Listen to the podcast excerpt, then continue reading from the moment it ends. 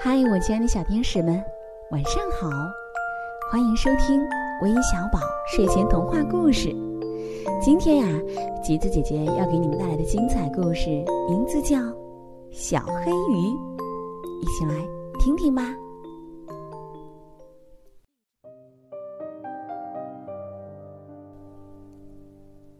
在大海的深处，有一个小鱼们的快乐天堂，它们都是红色的，只有一只的颜色像蚌壳一样黑黑的。它游的比它的兄弟姊妹更快，它的名字叫做小黑鱼。有一天，这群小红鱼都被可怕的大尾鱼一口吃掉了。只有小黑鱼逃过一劫。它在深邃的大海里游荡，心里害怕，很孤独，也很悲伤。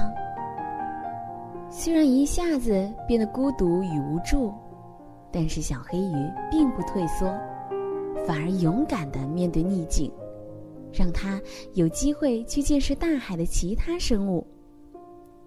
他看见一个由彩虹果冻组成的水母。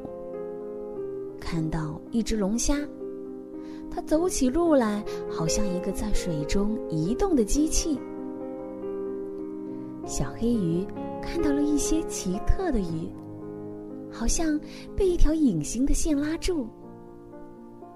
它看到了从糖果般的石头长出来像一座森林的海藻，一只尾巴好长好长。已经记不得有多长的海鳗，海葵看起来好像是随风摇曳的粉红色棕榈树呢。小黑鱼遇见另一群友善的小红鱼，它开心地说：“我们一起去玩，一起去看看吧。”小红鱼说：“我们不能去，大鱼。”会把我们全部吃掉。小黑鱼说：“但是你们不能只是躲在这里，我们一定要想一些办法。”小黑鱼想了又想，忽然间他说：“哦，我想到了，我们可以游在一起，就像大海里最大的鱼。”他教大家各就各位，游在一起。小红鱼们终于学会游在一起，扮成一只超级大红鱼。小黑鱼说：“嗯，我来当鱼的眼睛。”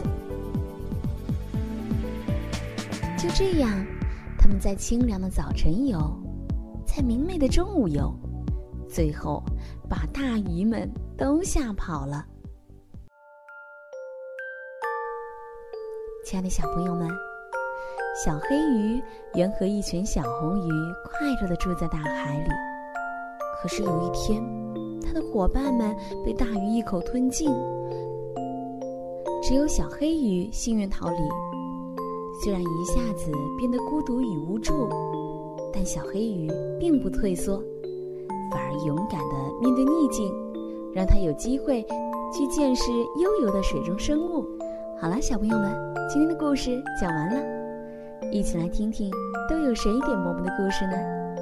他们分别是来自内蒙的毕雨欣，也是今天的小寿星，祝你生日快乐；来自福建的蔡俊轩，来自黑龙江的尹子萌，来自云南的董一飞，来自广西的张国晓。